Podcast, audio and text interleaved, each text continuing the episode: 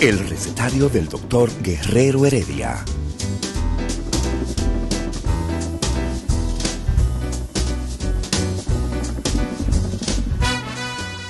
Una respuesta para cada pregunta. Una receta para cada problema. Ven a nuestra propuesta radial, amena, diversa y solidaria. Con alto sentido humano y profesional.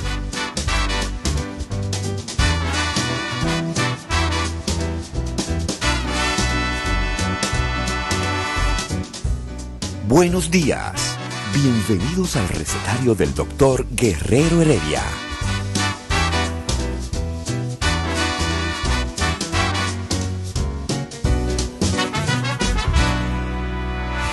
El recetario del doctor Guerrero Heredia. Muy buenos días, el recetario. Óyeme, pero si yo estoy solito en cabina, así yo aprovecho y hablo con el pueblo, ¿verdad que sí? Y entonces, nada más yo, eh, dile allá abajo a seguridad, aquí hay un departamento de seguridad número uno A, que, que le diga a Eladio que se fue la luz. Que se fue la luz y que... y- no, no, y que no, hay- no, no va a haber programa, parece. Y entonces así yo me encargo de, de hablar eh, con el pueblo. ¿De qué? Bueno, de lo que uno sabe hablar. De salud, de salud mental, de todo lo que tiene que ver con la salud del cerebro. ¿Por qué la gente no se da cuenta? Y a veces yo, yo le explico esto a mis pacientes. La gente tiene una idea como que el cerebro no se enferma o como que las enfermedades del cerebro no son las más importantes. En la misma medicina, cuando uno estudia, cuando uno estudia medicina, por ejemplo, a uno le hablan de histología del corazón, le hablan de fisiología del corazón, le hablan de la farmacología, de la fisiopatología del corazón. Sin embargo, no hay una sola clase en toda la carrera universitaria. No es aquí, señores, yo no estoy hablando de República Dominicana, en el mundo entero. Y ninguno te explican, o tú le preguntas a, a un médico, ¿cuál es la definición de pensar? Ellos te pueden decir qué significa la sístole y la diástole. Todo el mundo, hasta el que no es médico, se sabe lo que es el sístole y la diástole. Pero pregúntale a un ser humano, médico o no médico, qué es pensar. Y la gente no se detiene a pensar que toda función del cuerpo humano, con excepción del pensamiento, es común de los animales. Oiga esto. ¿Mm? Toda función del cuerpo humano la tiene un perro. El perro tiene un corazón que bombea sangre. El perro tiene dos pulmones que, que, que le sirven para respirar. El perro es mamífero igual que el hombre. El perro tiene cuatro patas, el hombre tiene dos patas y dos brazos. ¿Mm? Entonces, cuando se llega y tú comienzas a hacer, ah, pero también tiene dos riñones igual que el hombre. Ah, pero también tiene una uretra. Ah, pero también tiene ¿m? un sistema gastrointestinal igualito, tiene Neuronas, estómago. neuronas. Pero ahí vamos a llegar al final. Sin embargo, cuando tú llegas al cerebro y tú dices, ajá, el perro también tiene cerebro. Sí, el perro también tiene cerebro. Pero el cerebro del perro sirve para las funciones neurológicas y algunas funciones instintivas. Ah, pero el cerebro del humano también tiene funciones neurológicas y funciones distintivas. Entonces tú dices, oh, y entonces, ¿cuál es la diferencia entre el perro y yo? Eladio Hernández diría muy pocas, ¿verdad? Porque él me, una vez me va a atacar y me va a comparar con un perro. Pero realmente, ¿cuál es la diferencia? Ah, que hay una corteza prefrontal y un lóbulo frontal que en vez de tener 10, vamos a poner un ejemplo así como que la gente lo entienda. En vez de tener 100 neuronas en una pulgada, como tiene el perro, el hombre tiene 10 millones. 10 millones, sí, exacto. Oye la diferencia. Oye la diferencia. Si tú tienes un perro en una pulgada de cerebro tiene 10 neuronas, el hombre tiene 10 millones. ¿Qué significa eso? Que si el, si el perro tuviera 10 millones de neuronas, igual que el hombre, el perro no ladrara, el perro te hablara. Y tuviera capacidad de análisis. y, y tuviera capacidad de pensar. Sí. Y, tu, y No, tuviera de capa- análisis, de análisis. de pensar. En su pensamiento. Porque es que el pensamiento lo lleva a todo. El análisis es parte del pensamiento. La capacidad analítica es una función del pensamiento. Sí. El pensamiento tiene seis grandes funciones, que siempre lo repito, tengo 20 años repitiéndolo. La capacidad de conocer, conocer, Cognición, conocimiento, exacto. la cognición, la capacidad de orientarse, no solamente instintivamente, porque acuérdate que el perro, el perro de la mochila azul, ¿te acuerdas? El perro, perro, qué noble animal. Sí. El tigre salió de, de México y llegó a Estados Unidos y encontró al amo. ¿Mm? Entonces, pero la orientación, ese GPS que tiene el ser humano, que te dice, el sur está para acá, el norte está para acá, el cielo sale por aquí, es parte de ese cerebro. Pero no solamente cognición, orientación y el lenguaje.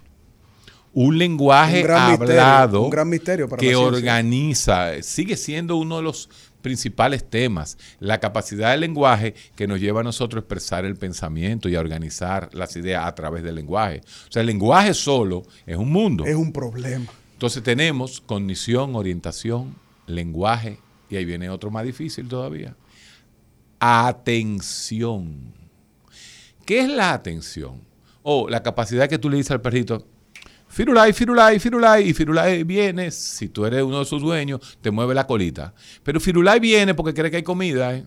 Entonces tú le pasas la mano y a él le gusta que le pase la mano. Pero no pasa de ahí, tú no le dices, Firulai, por favor, tráeme una taza de café. Él no te va a traer una taza de café. Y, y hay reconocimiento en esa especie, Héctor, de, de- de, por ejemplo, que él sepa que tú eres su amo. Eh, sí, definitivamente a través del olfato, Sí. principalmente, el perro eh, fija, fija relaciones.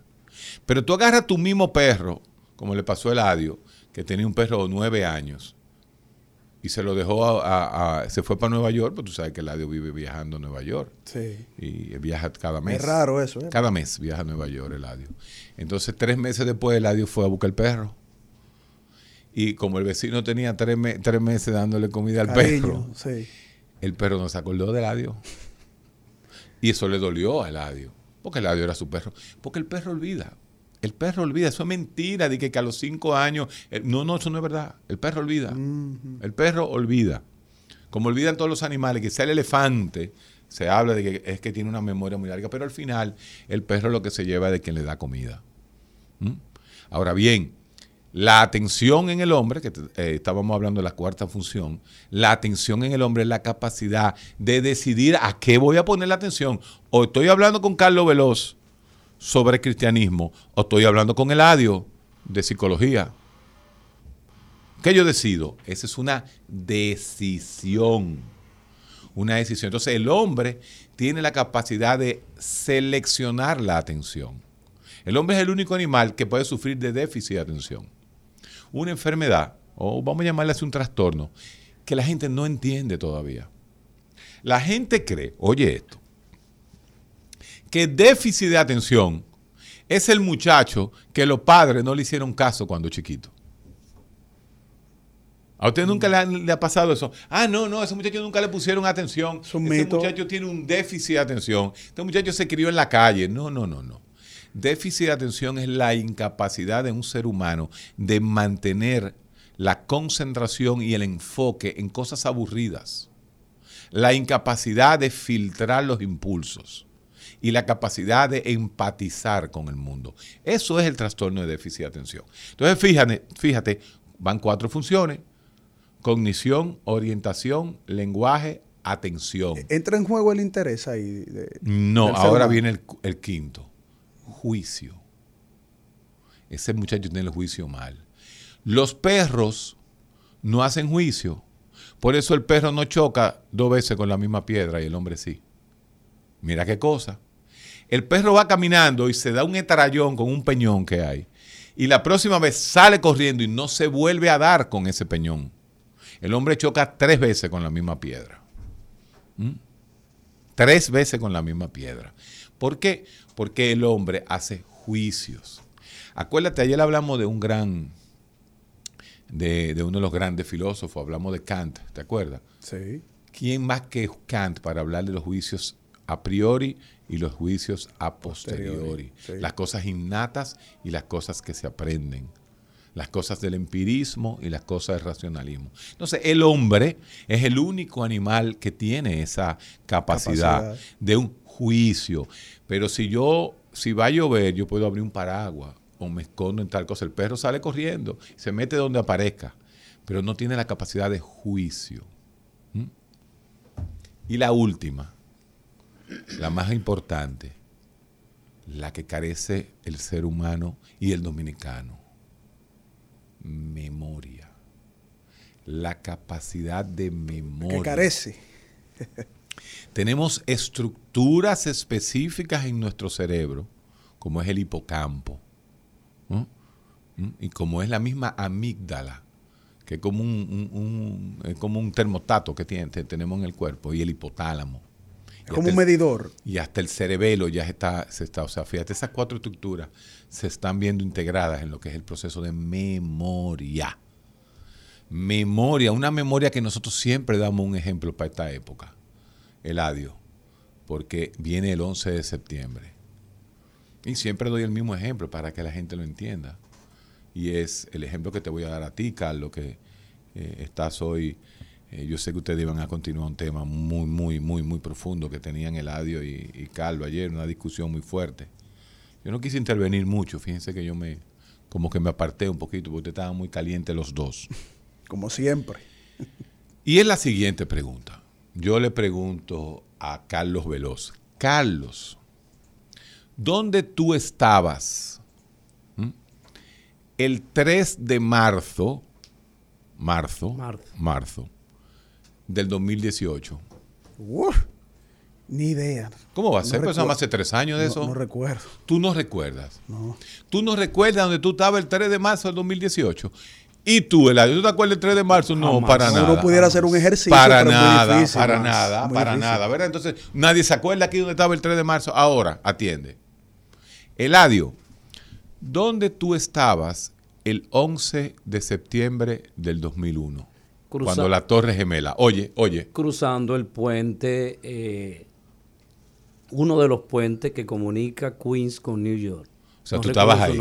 Sí, yo estaba Yo, yo estaba en una conferencia. ¿Dónde tú estabas? En una conferencia y eso se transmitió. Olga, ¿dónde tú estabas? Viendo televisión. Entonces, ¿qué hace Hace 20 años, ¿eh? Hace 20 años, mi hermano. Yo te voy a decir dónde estaba yo. Porque no lo vamos a poder hablar, eh, porque es el sábado que cae el 11 de septiembre. Wow, planificando un evento estaba yo. Esa, Eh, esa ah, ajá. ¿Y cómo tú te acuerdas de eso? Yo me- o sea, de todos los detalles por ese evento ¿y increíble. por qué tú te acuerdas de algo que pasó hace 20 años y no te acuerdas del 3 de marzo del 2019? Que hace menos años. Buena pregunta. ¿Eh? ¿Cuál es la pregunta de eso? Buena pregunta. ¿Por qué? Porque durante el 11 de septiembre del 2001 todos tuvimos un impacto noradrenérgico. A nosotros nos impresionó todo. Y el hombre, como es un ser de impresiones, como diría Antonio Damasio, son las impresiones las que crean las emociones y las emociones son las que luego crean el sentimiento. Oye eso. Todos nosotros estamos bañados de emociones de emergencia el, 21, el, el 11 de septiembre del 2021, del 2001. Y entonces, todo lo que nos pasó ese día lo fijamos, o la gran mayoría de las cosas, la fijamos en nuestro hipocampo y la convertimos en memoria referencial. Recuérdate que ahí se integró la cognición, la orientación, el lenguaje, la atención, el juicio y la memoria. ¿Por qué? La cognición, porque vimos, está pasando algo grande, grave, grave. Y cuando esas dos torres vinieron para abajo, tú dices, no, esto se acabó. Sí. Cognición, orientación. ¿Tú sabes por qué orientación? Porque como dice Olga, Olga estaba aquí y tú estabas aquí organizando un evento. Tú seguiste trabajando en tu evento, pero tú, tú estabas seguro. Atento Porque tú estabas lejos de Nueva York. Sí. Pero Eladio no.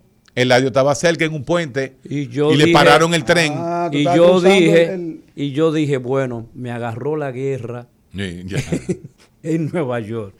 Eso fue lo que yo pensé que iba Ni a que mal lugar para que te agarre una guerra mundial. es que- no convencional. ¿eh? Entonces fíjate. Plena ciudad. Exactamente. Entonces fíjate cómo uno tiene capacidad de orientarse. Lenguaje, todo el mundo comenzó a hablar del problema. Claro. Atención, no se pudo, pudo pedir más. No hubo ser No. humano en la bolita No del mundo que no haya durado más de 12 horas viendo televisión ese día. Sí. ¿Mm? Sí. Entonces, atención. Juicio. ¿Cuál era el juicio? Se acabó el mundo. Me cogió en Llegó Nueva- el fin del mundo. Me cogió en Nueva York. Sí. Tú ves, llegó el apocalipsis. Eh, sí mismo. todas esas cosas. Todo concentrado en ese evento. Entonces, fíjate como el juicio también y la memoria, que todavía hoy, que era lo que estaba explicando, usted puede acordarse de lo que le... Es más, hay gente que se acuerda cómo estaba vestida. Sí. ¿Cómo ¿Y estaba para dónde vestida. iba? Para dónde iba. Mira, qué interesante. Tú estabas allá, yo estaba a 80 millas. Y al yo estar a 80 No, millas, y lo más impresionante, yo desde el mismo puente vi caer, o sea, tú viste en vivo caer la torre. caer las torres. Eso Quizás esa es la imagen más impresionante que tú has tenido en tu historia. ¿Por qué? Porque yo había subido muchas veces a las, a las torres. Tú sabes que yo nunca subí a Ah, la yo torre. sí subí. Al Empire State. Cada vez sí. que llegaba alguien conocido de aquí que me decía Amon Tours, Ah, yo uno de tus tours era pararse en la era torre. para yo lo montaba allá arriba. Pero ¿Y hay qué- una cosa. Tú ¿Qui- lloraste. quién tú pensaste Aquí que tumbó tú y esa yo, torre? se te salieron las lágrimas. Sí, en algún momento sí, porque Wow. uno de, de una u otra manera, Nueva York es la ciudad adictiva.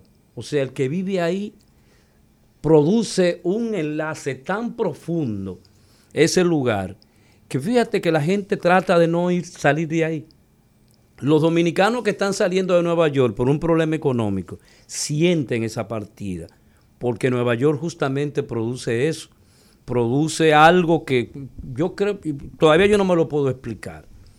Pero hay una cosa importante en la explicación que tú estás dando, y es que las emociones son biológicas.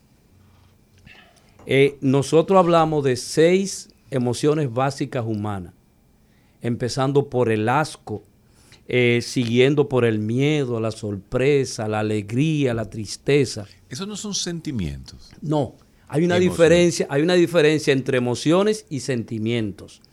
Las emociones, como por ejemplo la ira, o sea, tú en el tránsito encuentras que alguien eh, desgracia su vida por un simple accidente.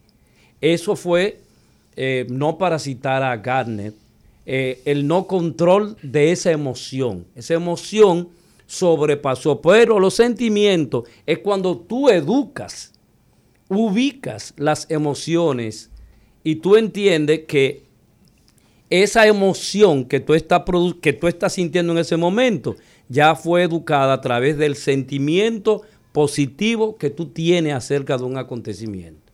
Entonces, las emociones también son parte de ese proceso humano que todos tenemos y que debemos aprender de él, de saber que hay emociones que no se controlan. Si tú no tienes un proceso de educación, un proceso de agarrar esas emociones, manejarla y convertirla en sentimientos positivos. Así es.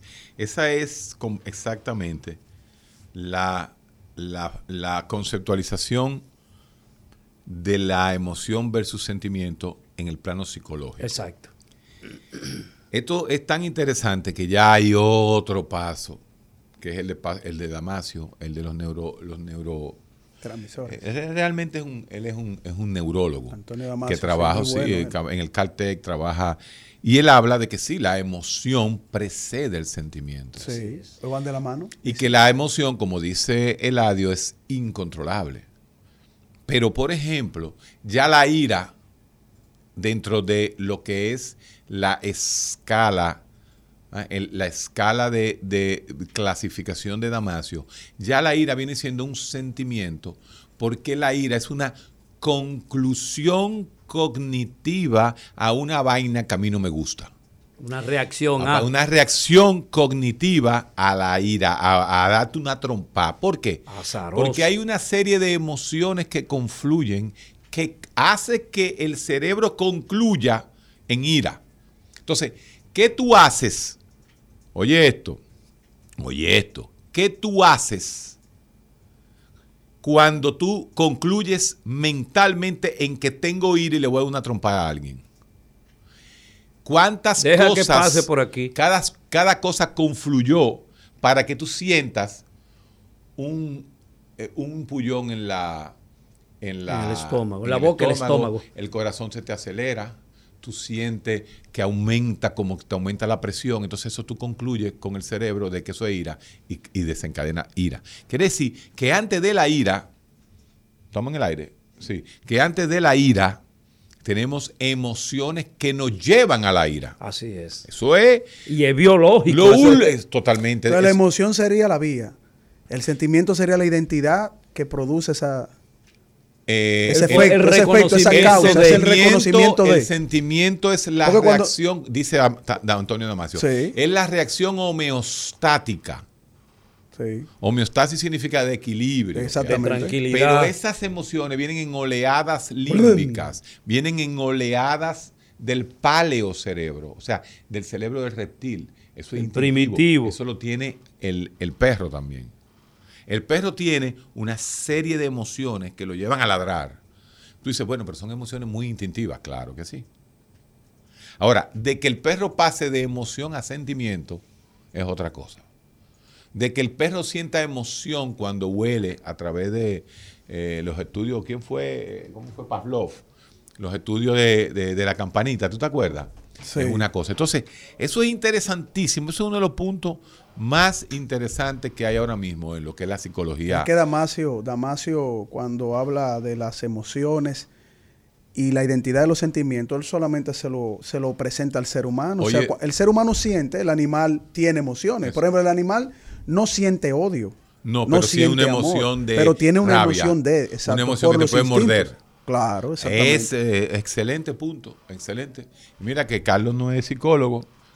Pero me leo un poquito y te leo a ti de vez en cuando. Carlos es filósofo cristiano. Ese- esa es la definición de Carlos. Carlos, oye, Estoy un paso más adelantado oye, de- más adelantado que del Ladio. materialista. Que, la, que. Tú estás más adelantado que Ladio. Deja que le entre. Óyeme. Oye esto. Oye lo que dice Damasio. Oye esto, Olga. ¿Cómo sé lo que pienso antes de escuchar lo que digo? Eh, sí. ¿Cómo sé lo que pienso antes de escuchar lo que digo? ¿Cómo yo sé lo que yo voy a decir si no lo he escuchado todavía en mi propio cerebro? Sam Harris, el neurocientífico norteamericano, también usa la tesis de Damasio. Claro que sí. Es que ya no es una tesis. Ya sabemos que por ahí que va la cosa.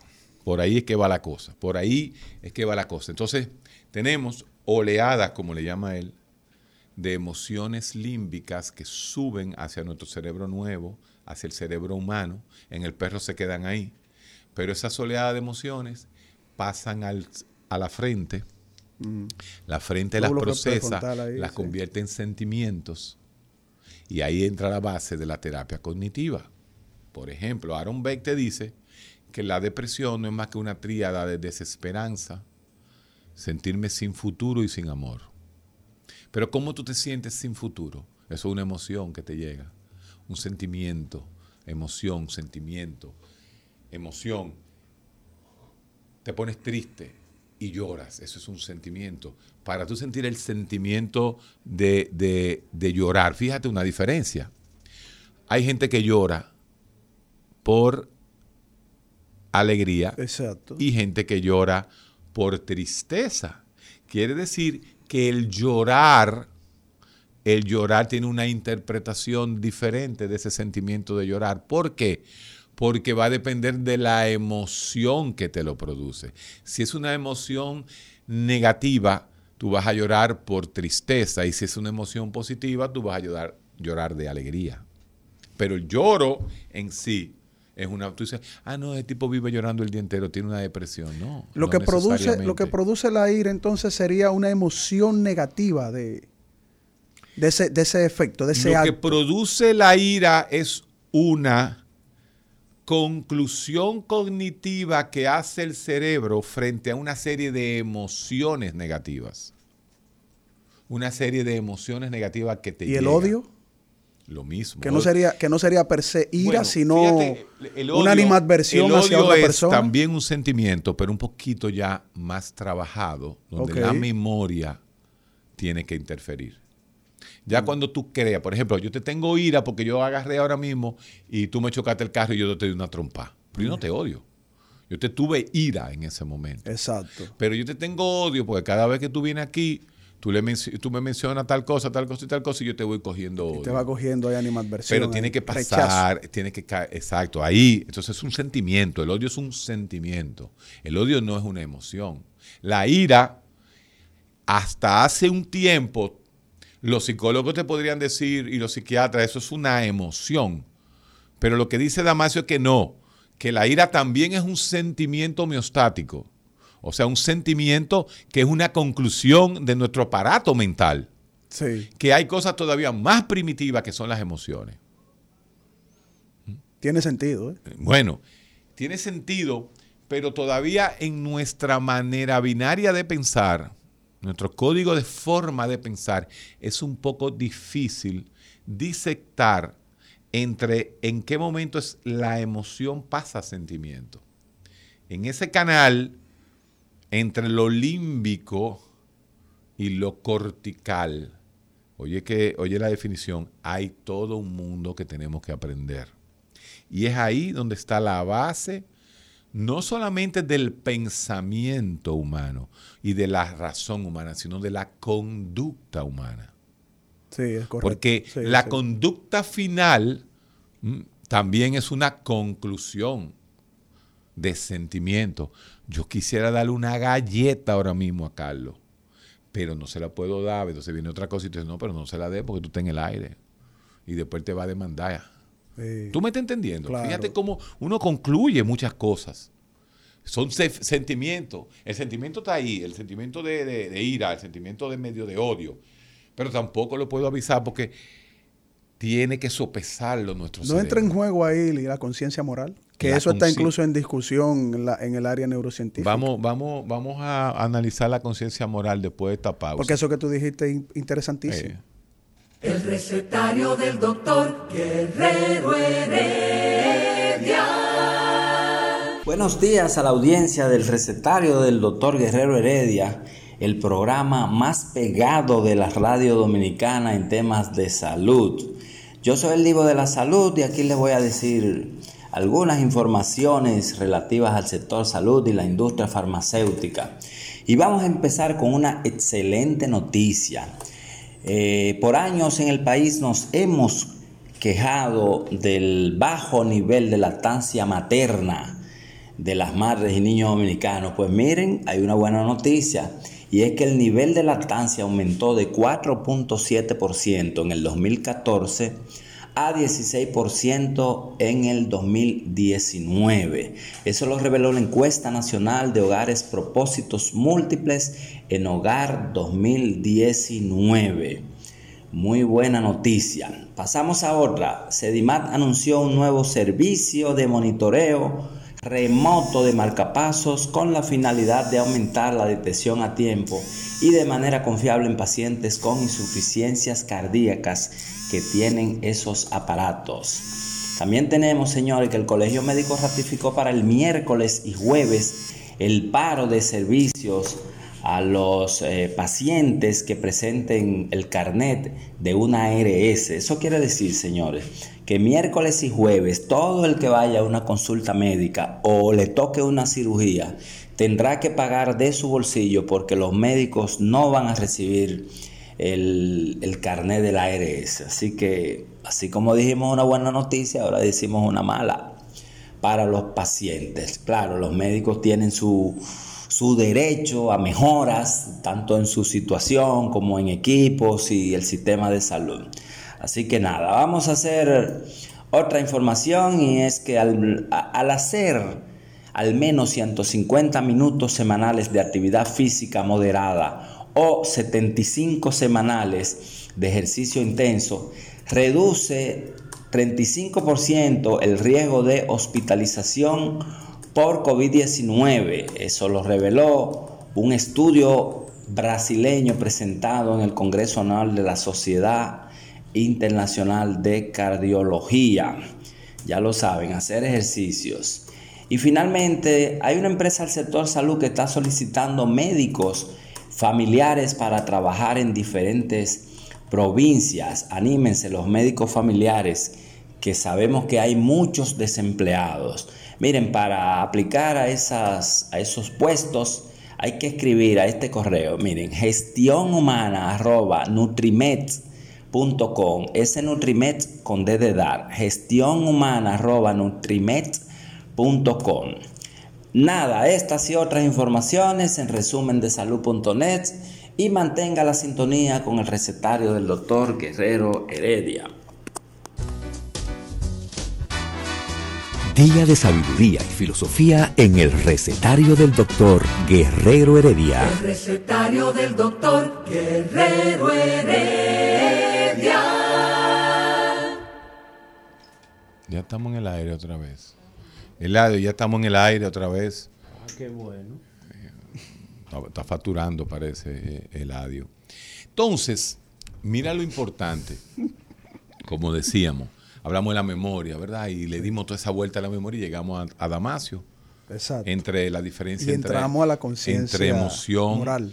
¡Ey! Ya metiste el otro tema, conciencia moral, pero emoción, sentimiento. ¿Y quién modula el sentimiento? ¿Quién decide qué vamos a sentir? ¿Cómo lo vamos a expresar? La conciencia. Pero nos regresamos al pensamiento. Ay, siendo- nos regresamos al No, pensamiento. no. la emoción no, no. es conciencia. El sentimiento no es conciencia. perdón. El sentimiento no es conciencia, pero el conjunto de sentimientos con el cual nosotros nos manejamos en un día, que son sentimientos y conductas, son monitorizados por la conciencia. Ahora, ¿cómo, Ahora yo te cómo- voy a romper Ay, eso ay. ahora porque ¿Cómo se, cómo se interpreta la conciencia? Como el pensamiento. Entonces, pensamiento, conciencia, ¿es más o menos lo mismo? ¿O es ¿Qué la produce el pensamiento? eh, la pensa- ¿Qué la es la conciencia es un pensamiento más Bueno, sofisticado. Damasio dice que es un proceso, Claro, que no es, un lugar. No, es un pensamiento. eh, un- un- eh, la conciencia es el conjunto de pensamientos que nos hace entendernos en el lugar ahora en donde sí, vivimos. ahora sí, Ese es, el sentimiento es el darse cuenta el aquí y el ahora. No, el sentimiento no la No, conciencia. perdón, la conciencia. Perdón, la conciencia es saber el aquí y el ahora. Eh, yo puedo realmente robarme eh, 60 millones de pesos o como hablan algunos, 3 mil millones. Si es, si es por la concesión materialista, que tú lo que eres es un conjunto, es un conjunto de átomos bailando en tu cerebro, tú te lo puedes robar. Pero hay algo en ti que te indica de manera consciente que eso está mal. Carlos, yo Eso quiero, va más allá Carlos, yo quiero hacer una neuronas, corrección ¿eh? que ustedes utilizan mucho. No, eso lo dice Ustedes- Damasio no, también. espérate, los Y Damasio- creacionistas, y Damasio los creacionistas regularmente hablan de materialismo. ¿Y tú sabes por qué y para Porque qué? somos materia. Bueno, realmente Y somos más que materia. materia, Somos materia, pero lo utilizan para denigrar una concepción filosófica que es diferente a la religiosa. No. Entonces, cuando hablamos de materialismo, Una, una pregunta, Eladio, sacándote del tema, aquí entre tú y yo. Pero primero dime si la vas a contestar. No, en serio. Antes de saber, porque estamos en el aire, tú sabes que nosotros hablamos todo en el aire. Y tú, Carlos, ustedes están los dos, porque acaba de llamar- llegarme un informe. ¿qué dice? No estamos ni en conciencia, ni en sentimiento, ni en emoción. Y vamos a entrar cómo se... ¿Tú estás de acuerdo con decir todos, todas o decir todes? Eso es. ¿Qué eso te dice es- tu conciencia? ¿Qué te dice tu conciencia moral, tu conciencia Mira. espiritual? Porque tú eres un hombre muy Eso es- espiritual, Eladio. Eso es como yo decirte, eh, Héctor, Carlos, yo no soy negro, yo soy chino. Es que tú no eres negro, Escúchame, tú eres marrón. yo soy, yo soy chino, punto. Un chino marrón. Yo soy chino, y yo soy chino, y yo soy chino. Y yo entiendo que soy chino. Tú tienes que respetarme porque yo soy Ah, chino. Exacto, usted es chinito. Yo, Entonces, yo usted- soy un chino. Entonces, estos movimientos de. Porque todo lo que. Los filósofos que tú nombras regularmente. Y todas estas explicaciones que nosotros tenemos en este momento. Tú lo dices como, como, como Despectivamente. despectivamente. ¿tú Sí, viste? Mira, sí, sí. eso Los es. que tú mencionas. Que eso es- eh, la, esas esa basofia que tú esas hablas. La de- cháchara que yo hablo, sí, dígame. Esa es la expresión, el ocaso, el ocaso del capitalismo que ya no soporta más las estructuras de convivencia. Y fíjate cómo los noruegos, No Los finlandeses- No son noruegues. O chines. o son Chines, chines, sí. sí, yo soy chines, No, China es otra cosa. Eh, en- todo eso, todas esas desgracias eh, que un grupo de personas ha inventado, eh, quieren regularmente que se le legalice sus alteraciones.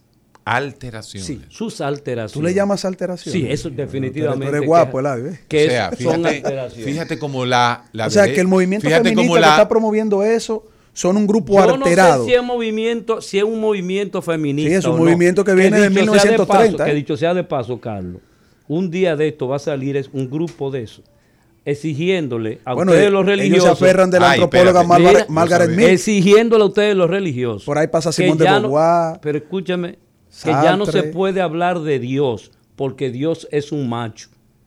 Sino hay que hablar de otra cosa que no sea Dios. Porque De eso diez. de. ¿Eh? 10. 10. Sí, porque hay que cambiarle entonces. Porque no que son ni dioses ni diosas. Son Sí, no, Hay que dieces. encerrarlo a todos. Dioeses. Dioeses. Dio- Dios. No, no, porque las S son. No, pero eso es destruir el lenguaje. Eso es destruir Eso es completamente totalmente. el lenguaje. Eso Sí. sería construir Eso un es- nuevo lenguaje. Un nuevo, porque eso no es inclusivo. O sea- eso no es inclusivo porque tú tienes que poner ahí a, a los autistas, a los discapacitados, a los ciegos. Pero tú no puedes tienes que compararme poner- a, un, a un autista con un discapacitado con una preferencia sexual de la que a ti te dé la gana. Pero ¿y cuál preferencia sexual? No existen preferencias sexuales, Mm. Sí. existen gustos. ¿Y qué diferencia hay? ¿Cuál es la diferencia? ¿Cuál es la diferencia entre prefiero y No, gusto? Licenciado. El- el- el- A ti te dicen, ¿usted gusta un café? ¿Usted prefiere un café? Así es. Entonces lo mismo. Tú preferiste ese Así café es. porque te gusta, Así de la mano. A mí me gusta, o sea, el, el ¿A usted le gusta un, un- o sea, No, una no, persona de no. su mismo sexo, por ejemplo? No, y tú señor, dices, bueno, no, sí, no, no me prefiero gusta. eso. O no, no me gusta.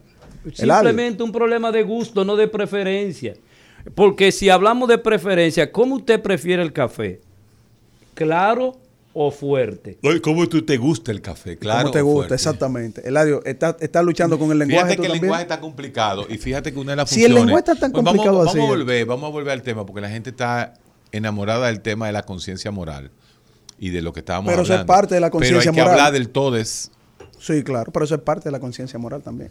O sea, tu conciencia moral te permite a ti destruir el lenguaje, que hoy día la ciencia todavía está luchando para saber qué produce o qué produjo evolutivamente el lenguaje Mira, para eh, que un grupo Este, por capricho quiera cambiarlo. Este es uno de los temas más interesantes que hay, es lo que es la conciencia moral, de que si hay un instinto real del hombre Sí. a lo bueno o a lo malo.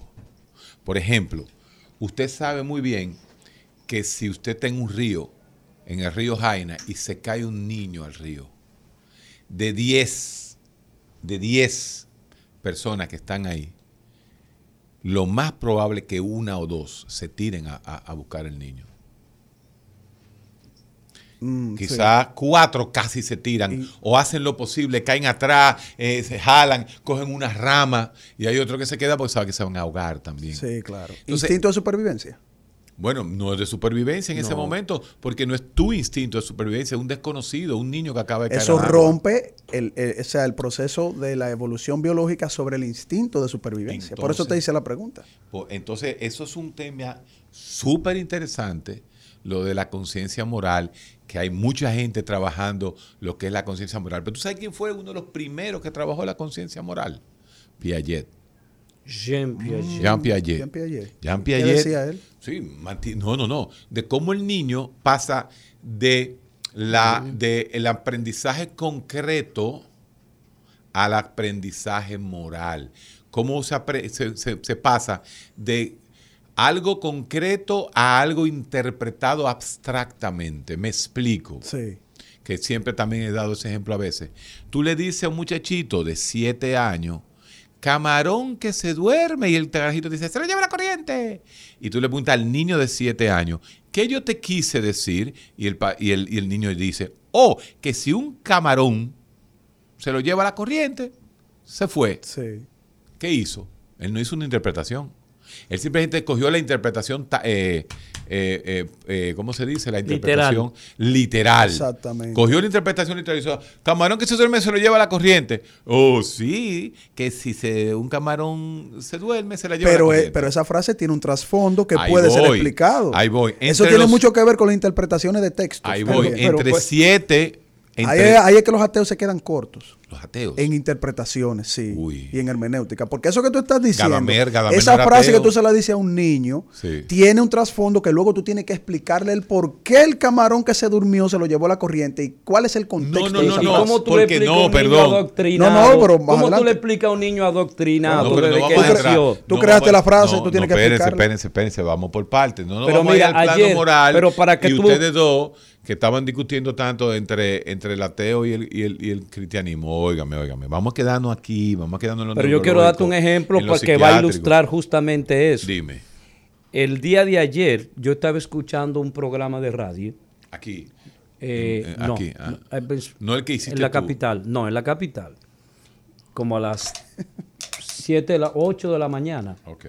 Y el tema que tenían esos jóvenes, porque son jóvenes del vacío, los filósofos del vacío, era, eh, ¿cómo tú prefieres quitarle el panty a tu pareja, o eh, que ella se lo quite o tú quitárselo? Oye, qué tema. Un temazo.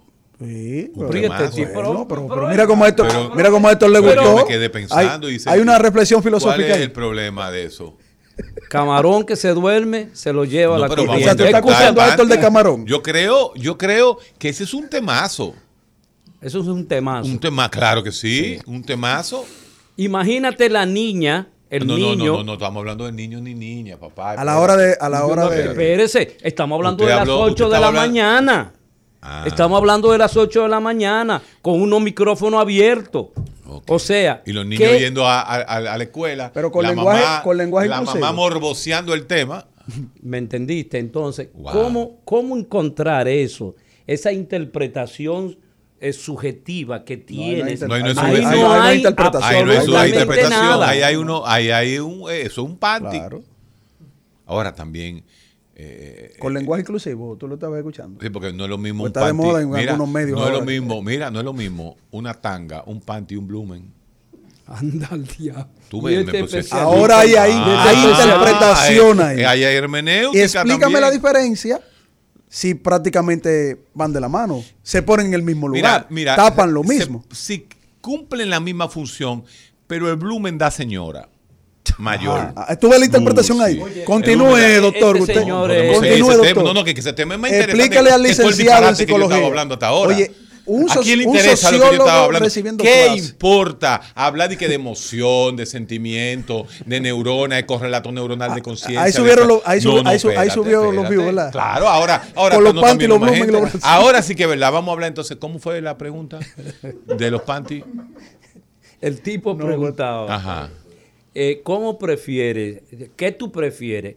¿Quitarle el panty a tu compañera O que o ella que ella se lo quite? Oye, qué maldito tema a las 8 de la mañana. A Pero ¿por qué tú le propósito- dices así al Escúcheme, señor, a propósito de la interpretación desde el punto de vista semántico, desde el punto de vista de contenido, que un niño debe estructurar para poder entender en su tiempo lo que significa quitar panty o poner Pero panty. nosotros podemos agarrar esos panty, quitados o no, y analizar algo que Carlos Veló mencionó ahorita, que es entre la, lo que se llama la tercera función, que es el lenguaje, Sí. cómo el uso del lenguaje vino a romper la teoría de Wittgenstein sobre el lenguaje atómico. Porque panty, braga, Tanga, Blumen. Me falta otro. ¿Cuál me falta? Otro, otro. Medio fondo. No, medio fondo, no, medio fondo otra cosa. Medio fondo es una vaina que se pone en. Sí, ya no se usa. eh, Ya no era. no se usa. Pero, y en este calor, ¿qué mujer pero se basa? ¿Eh? ¿Quién? No, le- lo- entonces, Lo, lo que pasa fíjate es lo que es el uso del lenguaje. Está poniendo algo importante y él ve en su conciencia moral que eso es incorrecto. Sí, a la hora, a, a quién puede estar escuchando, qué tema tan, tan superficial, qué aporta eso. O sea, ¿Y qué eh, tú le su conciencia ¿Pero qué tú moral lo ataca. pensamiento? Todo ¿Qué Es lo que es lo que dice pero la filosofía cristiana. eh, tú estás activando el pensamiento morboso porque tú me pusiste de jodido tema y yo no he dejado de pensar en el jodido A- tema. ahora, y a mí hasta se el me fue la, li- la, el la vaina de lo que estaba hablando de. ¿De, de, de, de, de, de- de qué era que estaba hablando yo? Él te provocó esto. Disparate. Y que la conciencia. No, hombre. Te provocó no, hombre, el no relaje eso. Por Dios, eso es, eso, ese es el mundo. Ese es el mundo postmoderno. Todo el mundo está arrojado a hacer lo que quiera. O sea, Usted pero escucha ¿cuál es la quiera. capacidad que nosotros le estamos dando a nuestros niños? Los Em, carajitos saben más que pero tú de esa vaina. Pero escúcheme. Y la ven en el internet. Es- eso es presunción nuestra. Sí, pero ese No. mundo, presunción mundo nuestra. posmoderno Eh, tiene los niños que todavía a los 10 años no pueden interpretar un texto. ¿Tú me estás hablando de esos niños? No, vamos entonces a volver al tema. Ese mismo niño que a los siete años te dice camarón que se duerme se lo lleva la corriente, significa que al camarón se lo llevó la corriente, no hizo ninguna interpretación, hizo una interpretación literaria, con- literal, con- con- concreta. Es el mismo niño que cuando le preguntan lo de los panty, él no está morboseando el panty, porque él todavía no tiene una conciencia Construcción. y una construcción abstracta del morbo que da un panty. Es correcto. Entonces, el morbo, ¿eh? el morbo lo crea la cultura y el hombre. Perdón. Ese mismo niño de 7 años, tú le dices, los reyes son papi y mami, y él no lo cree. No lo cree. Oye, oye, ¿a dónde voy, papá? No lo cree. A los nueve años, entonces él comienza a creérselo. Porque comienza a desarrollar ¿Qué hace? Lo acepta. el pensamiento, no, él comienza a desarrollar el pensamiento abstracto y dice, óyeme mi hermano, pero si yo pido una pizza y el delivery dura 45 minutos en llegar a mi casa, ¿y cómo diablo que los reyes reparten, eh, reparten eh, juguete en una noche a todo el mundo? En uno camello. No, eso es ilógico. ¿Tú estás viendo? Pensamiento O fantástico. sea, pero No, do- pensamiento doctor, fantástico. El doctor. niño comienza a evolucionar, piagetea, a Ajá. través de Piaget, de un pensamiento concreto a un pensamiento más lógico. Entonces el niño, o sea, mira lo que tú estás diciendo, Héctor, ¿eh? tú Sí. que como neurocientífico. Tú estás diciendo que el cerebro del niño no puede ser moldeado por la cultura, sino Sí, que llega a una edad y. Eladio dice que es, Es moldeado. moldeado por la entonces, cultura. pónganse de acuerdo no, ustedes no, dos. No, no, no, no, no, no. porque perdón. yo estoy, de- mira, en esa parte estoy de acuerdo con Eladio. No, perdón. El cerebro de un niño de 7 años que te dice, camarón que se duerme se lo lleva la corriente, significa que el camarón se lo llevó la corriente.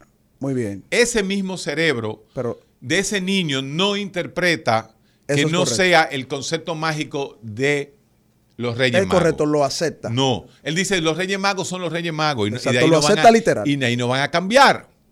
De ahí no van a cambiar y eso es algo que también se da cuando tú le preguntas a un niño, ¿qué pesa más? ¿Una libra de hierro o una libra de algodón? Ah, ¿qué pesa más? ¿Una libra de hierro o una libra de Entonces algodón? ese cerebro plástico El en la niño- primera infancia. El niño te dice entre los 4 y los 7 años que pesa más una libra de hierro. Pero es a los 10 años ¿Estás de donde él va rompiendo No tengas miedo. que dice, entonces porque te voy a dar una refutada de Eladio con todo lo que me has venido diciendo a mí no, del no, cristianismo No y te los metas niños. ahí para no meternos en la Biblia. Jejeje, a la Ajá, lectura de la Biblia ahora- sí, ¿verdad? Mi enemigo ah, favorito. Ah, ten ¿Eh? cuidado que te disparo. Mira, óyeme, óyeme. Es al mismo momento en que el niño dice, óyeme, pero si el camarón se lo lleva la corriente, tú lo que me estás diciendo es que me cuide. Ya él dio un paso, ya su conciencia cambió. Eh, una libra de hierro y una libra de, de, de- de- Algodón. Eh, oye, el algodón es más livianito que el hierro, pero usted me dijo que una libra. ¿Tú me entiendes? Exacto. Entonces ya él no pone como primera persona el algodón, no pone como persona el, Hierro. el, el- sino el sujeto, el predicado Pero de eso ese se- sujeto. Pero eso se que debe de es explicar. Una ¿eh? libra. No. Claro, al niño se le explica es un, no, es un proceso la natural interpretación biológico. Es del un contexto. Es un proceso natural biológico. Por eso, en la historia de la humanidad, cuando tú estudiabas, cuando tú estudiabas al solo el fenómeno de Dios, tú entendías que Dios era lo mismo que una libra, que, que era de que hierro y algodón. Ahora, cuando tú le pones la razón a Dios, tú dices, no, espérate.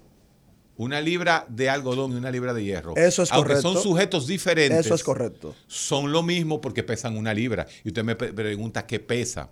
Y en ese mismo instante. ¿Cuál es el significado de la frase? Y en ese mismo instante que el niño entonces se pregunta, pero ven acá. A mí mi vecinito me dijo cuando yo tenía seis años, dije que los reyes eran papi y mami. Pero yo me estoy poniendo a pensar una cosa. ¿Y cómo los reyes llegan y, y dan todos los regalos al mismo tiempo?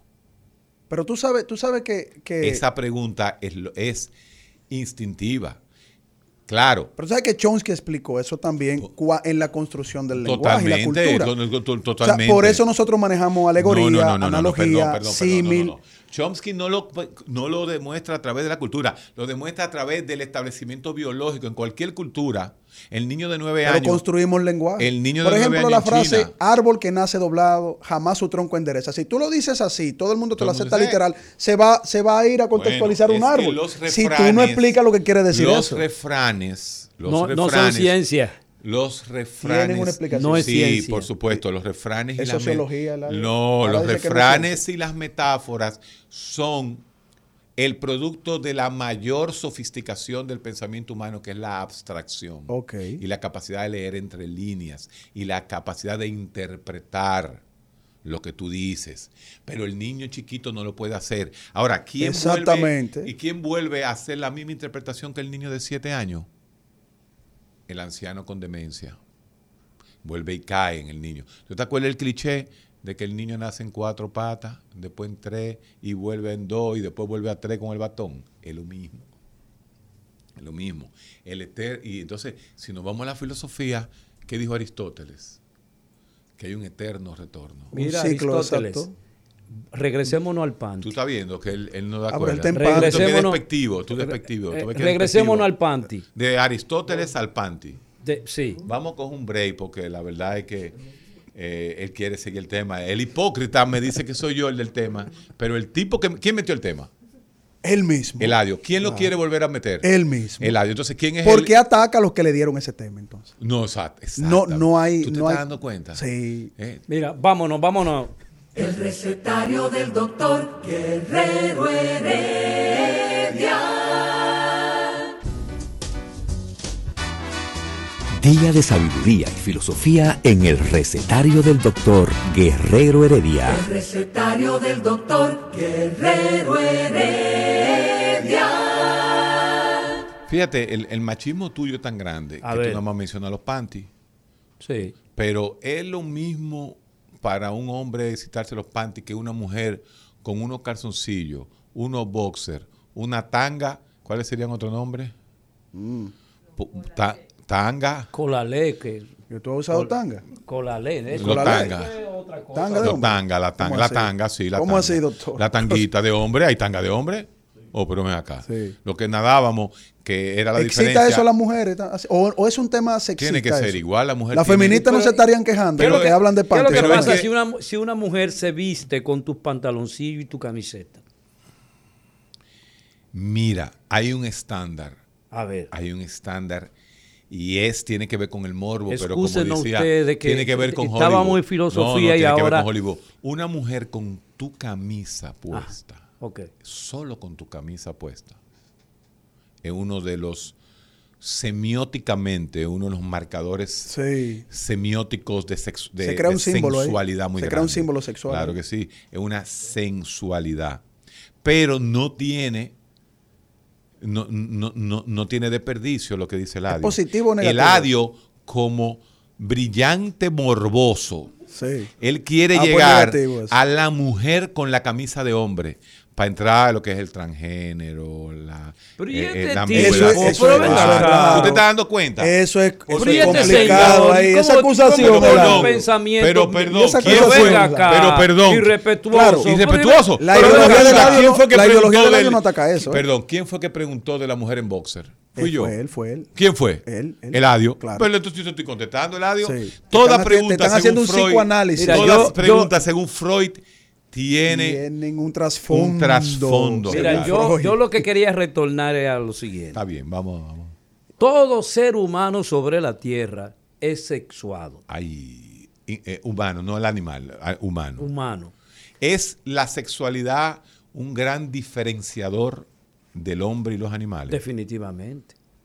¿Y la Entonces, como, como ser sexuado, cuando tú le dices a un niño, este, Ay. y tú tienes esa conversación Ay. en los medios de comunicación, ¿qué tú prefieres?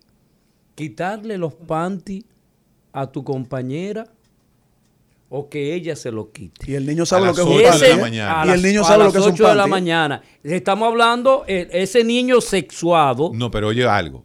Acuérdate que en ese programa donde salieron los panty, no era el niño que le estaban hablando. Y el niño conoce su nivel de, margi- de- de- de marginalidad frente al diálogo. El niño está escuchando. Es muy difícil que el carajito intervenga. Es más, si está la mamá oyendo el programa de radio, los carajitos van atrás, dejaron de hacer todo sí. y comenzaron a oír la- el programa. Sí. Pero no se atreven a compartir el no, programa. nunca. A menos que es un frequito con déficit de atención que le diga a la mamá a los 10 años, ah, que, ay, que, que se lo quita, la que Juanita se lo quite. No, no hay. Entonces, entonces, ahí viene algo que es el mundo implícito, que era la realidad del mundo. Ejemplo, ustedes los psicólogos modernos y posmodernos hablan de que los niños no deben dormir con los padres. ¿Es así? Sí, así es. ¿Quién le ha dicho usted eso? Si hasta la edad media dormían papá, mamá y cuatro ¿Qué experimento juntos. científico te ¿Cuál llevó es a el esa experimento conclusión? científico ¿Qué te llevó a esa que conclusión? dice en qué momento el muchachito tiene que dejar de dormir con el papá? Mira, si la gente es pobre simpleza. duerme junta Pero- también. Pero esa es la ¿Y hay algún trauma por eso? Pero, ¿Hay algún trauma? está la promiscuidad. ¿Cuál? Promiscuidad. escúcheme, señor, escúcheme. En un lecho de Pero papá, mamá y cuatro muchachos. señor. Estamos hablando A menos de que los un- padres sean promiscuos. Estamos hablando de un, ho- un supuesto hogar donde viven cinco personas en una habitación. Sí. Todos duermen en la misma cama. Ese niño no se da cuenta de que en las madrugadas papá y mamá Le se hacer conectan. algo diferente. Papá y mamá se conectan. Sí. ¿Y qué hace el niño? Abstrae eso. Abstrae eso. Sí. De ese niño sexuado. Héctor, ¿qué pasa? Pero entonces todos los niños pobres son así. Yo no y la edad de- media o todos los así. padres lo hacen de esa No, manera. es O sea, tú estás es generalizando. Ahí es eh, que voy. El niño tiene mecanismo de bloqueos. Coño, eso es psicoanálisis 101. Tiene mecanismo de bloqueo. Y los muchachos hacen así y se arratan para Sí, pero yo entiendo de Eladio también. se van para al pedazo de la, La cama. conciencia moral no permite que moral. los padres, claro, porque eh, eh, los padres no van a hacer algo frente al niño que les produzca a ellos mismos una vergüenza y que Eh, ellos entiendan que le hace un exacto. daño al niño. O sea, tú no puedes sacar la conciencia moral que habla Antonio Damasio también en su investigación Sí, claro, eso es lo último sobre todas las cosas.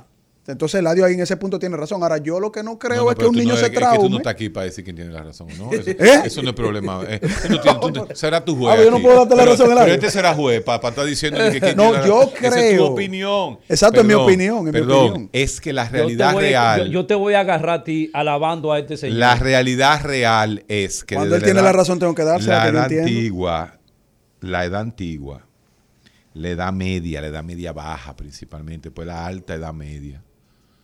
Eh, vamos a hablar inclusive antes de la pre-revolución industrial en Europa. En Europa, no, el hombre en la caverna. ¿Qué No, no, hacía el hombre en la caverna? El hombre en la caverna era alágrafo, eh, que no le gusta a, Clevi, a Levi Strauss que le digan el hombre de la caverna, sino el- bueno, sí, el hombre ágrafo, que le digan ágrafo y no salvaje. Óyeme, óyeme, óyeme, óyeme, escúchame. Londres, 1800. La mamá trabajaba en una maquiladora de, de- de tela eh, que ya tenía de la máquina de vapor y el, el- el papá trabajaba en la misma maquiladora. Desarrollo de la revolución industrial, sí. Pero cuando llegaba a noviembre, mi hermano, era en una pieza que vivían el papá, la mamá, la mamá de ella y cuatro muchachos. Y llegaba el invierno. Ay, mamá. ¿Dónde se metían los? Te metían todo, incluyendo la abuela, en la cama. Y dormían en la cama. Es cierto. ¿Y qué pasa? A las 5 de la mañana, los dos muchachitos tenían una erección y papá tenía su erección y no pasaba nada. O si pasaba, pasaba algo que se bloqueaba y no se entendía lo que pasaba durante el sueño. Ojalá que alguien Pero nos ese llame con esa mecanismo, experiencia. pero ese mecanismo, pero esa es la realidad del mundo, esa es la realidad de lo que se vivía. Entonces, ¿quién es que establece en un momento dado que dormir con tus hijos es prohibido después de tal edad? O sea, ¿cuáles son los estudios que hay? ¿Cuál es la realidad sobre No hay algo estudios real? sobre eso. No lo hay. Ah, bueno, bueno. espérate. Tú puedes coger un estudio ahora y decir, en el año 1960 se tomaron 500 familias, de los cuales de esas 500 familias, 250 retiraron los muchachitos para su cuarto a los dos años, otros y, y- hacer un O estudio. una cantidad de niños traumados por dormir con sus padres. Mm, Es que, es que imagínate. Eso no existe estudio. Bueno, entonces estaban todos los niños del mundo hasta Traumados. la edad moderna eh, traumados. exacto. Vamos a escuchar a la gente qué dice con relación al tema. Atrévete. ¿Cómo que atrévete. atréveme? Aquí, Sí. eso no es una canción, atrévete. Eh, eh, usted puede llamar. Atre- Yo no veo el atrévete. cartón. Aquí de- está la vaina, mírala aquí. Pero aquí está esto.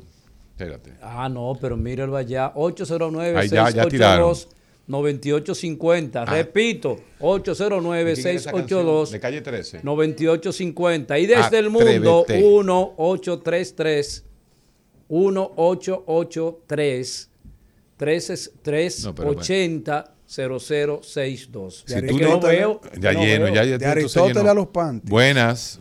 Saludos. Bu- buenos días. Diga ¿Cómo usted. está? Está muy buena la discusión. Pero yo creo que ahora, ahora hay más niños traumados, de esos que, que duermen aparte que los que dormían junto con la familia. Ahí está. Ahí está el Oye, Se cayó tu una análisis versión, científico. Es una, una versión, versión, es una una- claro, una versión. Buenas. Saludos. Sí. Diga usted. Héctor Paulino de Elías Piña, comendador. Elías Wow. Piña, comendador. Diga usted. Quien lo escucha a ustedes con esos temas que son de, de el diario vivir, porque todavía se vive así. Claro. Pero estos tipos tan locos. y esta vaina, y estos temas, tanto tema importante que hay, y estos tipos hablando de tanta vaina. Y es el comportamiento natural, yo no sé si mundial, pero del dominicano es el comportamiento que se tiene día a día con la familia. Aquí en Dominicana dormimos cuatro en una cama, papá, mamá, los dos más Claro. pequeños, el varón, todos juntos. Y, y yo diría que es normal tener una erección, porque... Ese es el lío. Ahí que está la cosa. pero ¿cómo Entonces, tú reaccionas cuando ves Nah, a tu te papá y tu guan- mamá teniendo sexo? No, porque hay un control de lo que se debe y lo que se puede. Ahí está. La papá. Ahí está la conciencia. Tiene eso y hay que tener ese control, porque Sí. hay muchachos ahí que estamos educando, porque no somos animales, primero, somos seres humanos racionales, que pensamos antes de actuar. Entonces, ¿qué estamos educando? Si lo hago delante del niño, de la niña, ¿qué le estoy diciendo a él? Que lo puede hacer con mamá, lo puede hacer con papá y lo puede hacer con su hermanita. Porque eso es lo que nos diferencia de, de los animales. Tanto así, amigo. tan- oiga esto. ¿qué- qué- si- qué- ¿Quiere decir algo más? Sí, Cuéntame. nos diferencia de los animales ese comportamiento, ese control, porque somos animales, ¿verdad? Pero Sí. tenemos ese control, a diferencia de los animales, de qué se puede, qué se debe, qué no se puede. Entonces, por eso no es que nosotros vamos a estar con, ma- con la madre o vamos a estar con el padre, porque el diario vivir es ese, Así una es. cama para la familia completa, Así primero, y después nos vamos dividiendo ya porque ya el fulanito va reaccionando de una forma distinta y para y el lo que le estamos enseñando no es eso y por eso no terminamos dividiéndonos porque ese es, la, es el diario vivir y el comportamiento y la diferencia de los animales. Es cuanto, muchas gracias.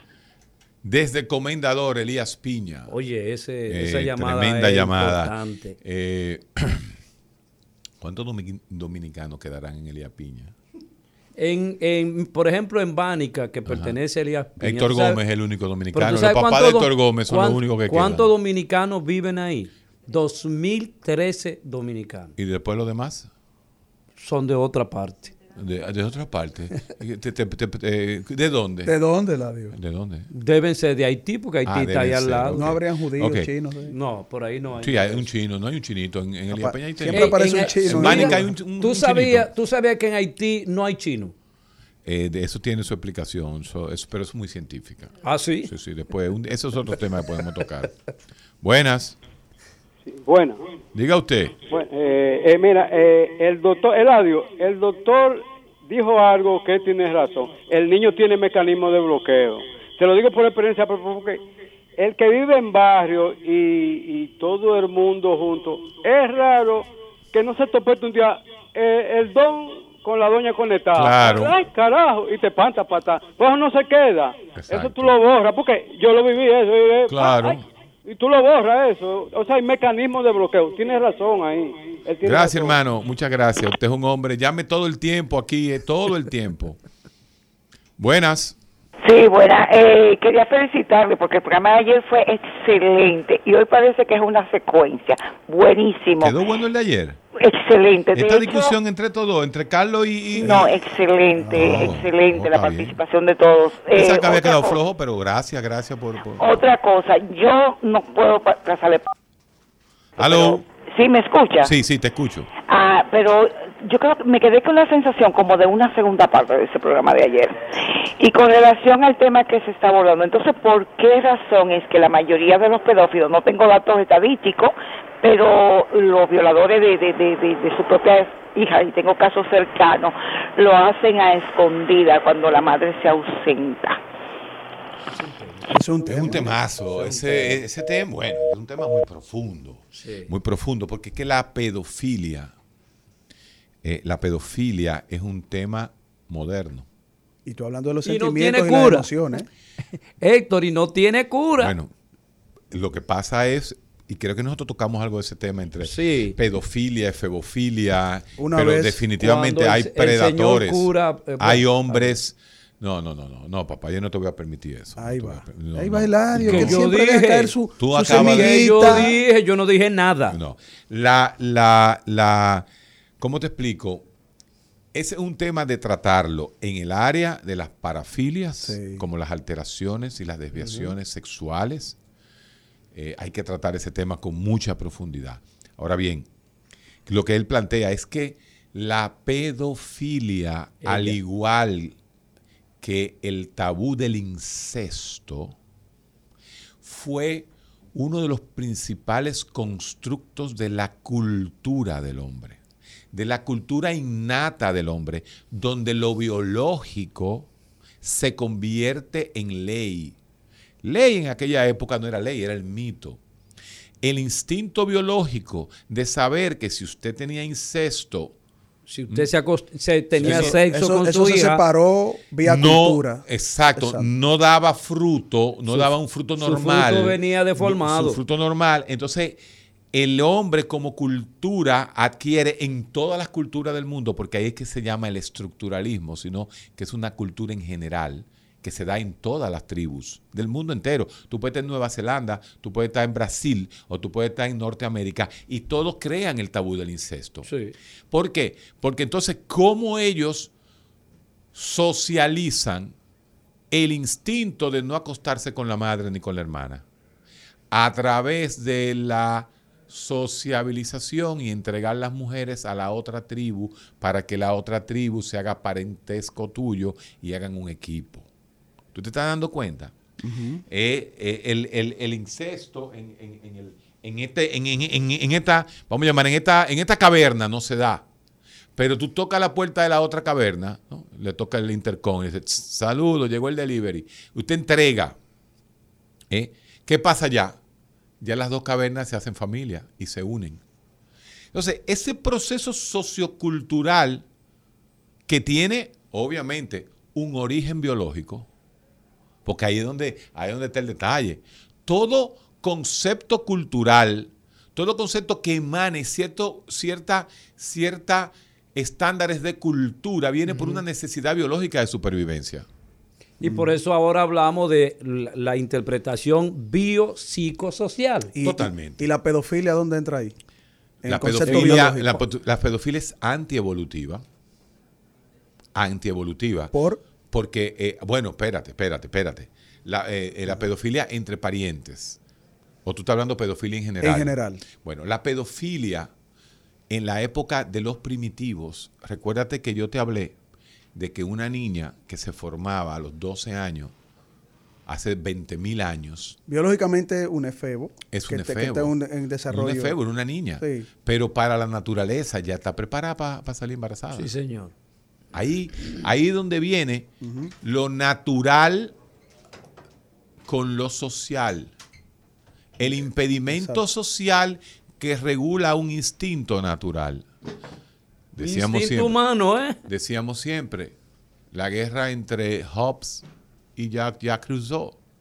¿Qué tanto es la sociedad la que moldea al ser humano? ¿El hombre nace malo o la sociedad lo hace malo? ¿O el hombre es un El lobo hombre crea desde que sociedad. nace? El hombre crea sociedad. Entonces, realmente esto pasa de la, de la filosofía y la sociología ¿eh? de, de aquella época a algo innatamente y eminentemente biológico, que es el hecho, si las tribus se quedan procreando entre ellas, la endogamia mata ¿La qué? la endogamia. O sea, ¿Eh? la ligazón entre familiares Exacto. va a matar al individuo. No. Por eso que tú ves tantas, tantas enfermedades que se traducen genéticamente, pero es eso, es que la misma naturaleza le pide al hombre, que el hombre primitivo tuvo la capacidad de reconocer esa A situación. través del En tabú algún- del sí, en incesto. algún momento. No, en el, primer, en el primer instante Sí. de No, no, no, desarrollo no, de, de- no, de- tiene de que haber civilización. tomado- tiene que haberse tomado tu- tiempo. Tuvieron que haber Cientos de desapa- miles de años. Tuvo Sí. que haber desaparecido civilizaciones enteras. tiene, entonces. que por supuesto, pero el hombre duró millones de años. Ese, No, eso es ese séptimo día, esa es la de perdón, no, no, no, venía no, no, es la yo te lo voy a decir a tu forma. Ok. Porque yo lo que quiero es la discusión, yo no quiero la pendejada de que creación y, Si no- y evolución. si- si no, no hay profundidad Ese séptimo día, cuando aparece el hombre en la tierra, no fue que fueron 24 horas que duró el hombre. No, Eso duró millones de años. Y el Adán y el Eva, el, el concepto metafórico de Adán y Eva, hay que entenderlo. Hay que entenderlo, es hombre y mujer. Entonces, no me voy a meter en el, El lío. incesto, tú tienes, tú tienes razón cuando Porque tú hablas del incesto, porque independientemente Bueno, pero es que tú no me puedes decir. la, la si humanidad todo el mundo se fue salió de Adán y Eva, claro. manera. Si todo el mundo salió de Adán y Eva fue una relación incestuosa, porque fueron tres, no solamente fue Caín y Abel, estaba Seth también, que fue Porque el hay, tercero. Y hay que se prejuicio en ese que- tema, hay prejuicio en ese Bueno, tema. Incluso en el, si en el área cristiana. No, hay prejuicio en ese tema. Tú no puedes decir que todo el mundo salió de Seth. Pero tú no Porque puedes, no fue de Caín y Abel. pero tú no puedes No, no poner, fue ni tú Caín ni puedes involucrar la pedofilia es de ahí. Seth que uno sale. Otro hijo. Eran pedo... Bueno, No. era un incesto. No, Entonces, incesto, incesto como se entiende en, en- en el término Entonces, biológico, sí. Por eso que Pero tenemos que entender el no. concepto. No, por eso que tenemos que entender el concepto de Adán y Eva como un concepto metafórico. ¿Por qué metafórico? Bueno, porque no había un juez de paz que le pusiera Adán, coño. No, no, no, no, no, no te hagas el imbécil tampoco, porque tú eres un cristiano inteligente, A no te vengas el, el cuento, ¿qué coño sabía que se llamaba Adán? ¿Cuál fue el, el- el- el juez de paz que le puso a Adán? Entonces, dejemos de caer en esa pendejada. No venga porque con- no quiero no caer venga en a eso. concluir como como no, ayer, exactamente. como no, me venga, no me venga. El concepto Eso de y Eva, tema, ¿eh? creación, en la creación, en la forma explicativa de la aparición del hombre, eh, vamos a llamarle la creación en el séptimo día, es un concepto metafórico que no pasó en 24 horas, pasó en millones de años. Sí, Así para es, no tener problema es. contigo, para seguir la discusión. No, no, no, no, muy bien. O sea, porque podemos quedarnos incluso en la parte biológica evolutiva. Yo no tengo problema porque va- No, tú vamos a terminar en la misma tema. conclusión. Tú quisiste venir el tema. Entonces, el punto está en que en algún momento de esa creación, para usar tu término, en, ese, en esa formación del hombre, que el hombre apareció, se arrojó. Inclusive fíjate que la palabra no es apareció, se arrojó a la tierra. Esa De- se dice que de es bajar de los la árboles. traducción aramea. Sí. ¿Y tú sabes quién usa la traducción aramea de arrojarse? Heidegger. Sí. El hombre es un ser arrojado. sí. Se Y, arrojó. y Sí, sin sí, panty. sí, sí. ¿Eh? No, Continúa, continúa, no, continúa, no, continúa, no, continúa. No, no, no. Continúa. No, entonces, en ese proceso, el hombre intuye y a través de la intu- intuición establece cultura del tabú del incesto. En todas las, en todas las. Y se aleja en- de él. Claro, claro que sí. Y esa es una realidad. Entonces los judíos sí tenían razón cuando ellos establecieron leyes en contra de eso. Totalmente. A los La judíos sí, pero claro después de sí. miles de miles de miles de No, un años. proceso evolutivo. Muy por eso- bien. Proceso evolutivo dentro de su creación. ¿Cuál proceso? Los griegos no tenían problema para, para vivir vidas incestuosas. Sí, pero los- sí, no, pero no. ahí Los- voy. Los, hombres que supuestamente más pensaron en, ese, en esa Efebo, época eh, no eh. tuvieron problema y fue la No, decadencia no, de la Grecia. efebofilia homosexual existía. No, no, en todos los niveles. Sí. La En todos los pero, niveles. pero no la Grecia era abierta sexualmente Pero ahí en es todos que los voy. niveles. Y, y, y lo, No, y, lo, no. y lo, y lo, ¿cómo se llama? El imperio romano. Los romanos heredan. Los romanos eran vagabundos. exacto, los romanos Sí. heredan. el otro. Los romanos eran vagabundos, era. Pero los... heredaron de los griegos. Sí, pero, pero una cosa es la efebofilia. Los judíos hicieron un stop en todo eso por sus leyes. Ah, Dijeron, La que no, tú decías, no, la que la, la fe- efebofilia. ¿Qué significa que es efebofilia? La filiación, o sea, la atracción por jóvenes, no niños. Por eso es que la, la naturaleza, la naturaleza define claramente, naturalmente, qué es el hombre, qué es el niño y qué es el adulto a través de la Así es. Y aquel es. que tiene febofilia, que dice que está encerrado en el, en el cuerpo adulto con la esencia de un niño, que eso no es un trauma. Eh, Peter Pan. Yo soy, o sea, un síndrome viejo de- con se llama- 40 años, Le dicen el síndrome de Peter Pero Pan. eso, pero eso se está vendiendo como normal ahora Sí, mismo sí, y hay sí. psicólogos no, vendiendo y, eso no, no, y el síndrome de Peter Pan. internacionalmente. Sí, sí, sí, sí, sí. Todo eso.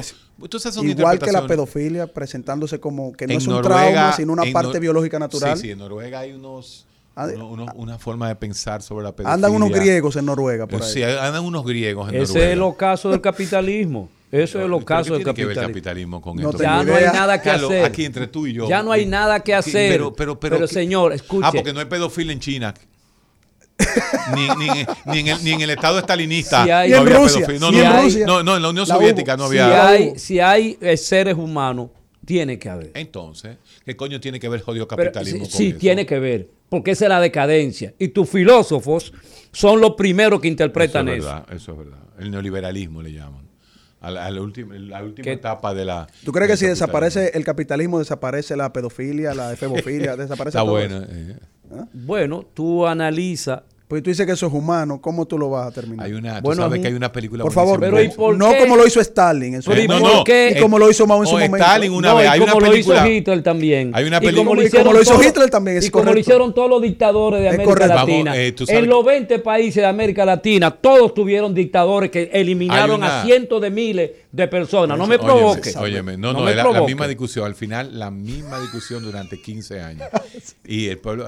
Eh, óyeme, hay Pero una tú con película tu- en con Netflix. tu derecha siempre. No, yo, no, yo eh, no estoy en mi tu- derecha. Quiero tú eres un derechista, tú eres un derechista eh, eh, eh, convencido. Héctor es científico y filósofo. Científico. Un derechista. Tú me puedes decir derecha e izquierda, para mí es la misma vaina. Claro.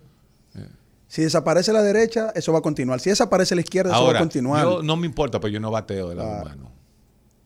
No bateo del lado humano. ¿Y Ten qué cuidado. significa Tú eres eso? derecho nada más. Yo y das honrones. Bateo a la derecha. Óyeme, hay una famosa película en Netflix que creo que las que, porque en Netflix yo no sabía que quitaban la película, yo pensaba que se quedaban, que era sobre un asesino en serie en la Unión Soviética de Stalin. Como tú comprenderás, Stalin no podía aceptar que en un comunismo hubiese un hombre matando a otros hombres. Por eso es que este se queda como, el capitalismo sí hay pedofilia, pero en el comunismo no hay Esa pedofilia. no la Hermano, yo no he dicho eso. Yo no he dicho eso. Yo no, yo no he dicho mandan a eso. un- do- donde mandan a un agente de inteligencia de la KGB a investigar, pero callado, Sí. porque los primeros que callaban el crimen eran los policías, porque los policías no podían reportar que había un criminal en serie en ese pueblo. Entonces el tipo tuvo que investigarlo callado, tranquilo y, y terminarlo, obviamente, en un momento dado. Interesantísima esa película, no recuerdo el nombre. Alguien que, que nos lo diga por internet. Bueno, pero se concluye, fue. concluye el tema de hoy. Bueno, el tema de hoy va muy, muy interesante sobre emoción, sentimiento, conciencia, correlato de conciencia, el pensamiento humano, cognición, orientación, lenguaje, atención, juicio y memoria. Y de la noche a la mañana, como que quien no quiere la cosa, Llega el adio. Pantis. Pantis. Sí, llega el adio. Y entonces Pantis. Con Aristóteles y Pantis. An- Aristóteles y Pantis. Y el tema hay gente que se lo encuentra interesante. Mira que. mira Bueno, que- yo voy a ver, o sea, muchos No, filósofos no. van a estar ahí No, haciendo eh, clic este- no, no, este- sobre esa conclusión. este Aristóteles, programa de Aristóteles no, a los. Este, este programa, no, no, hoy no sirvió, sinceramente. El recetario del doctor Guerrero Heredia. Rumba 98.5, una emisora RCC Media.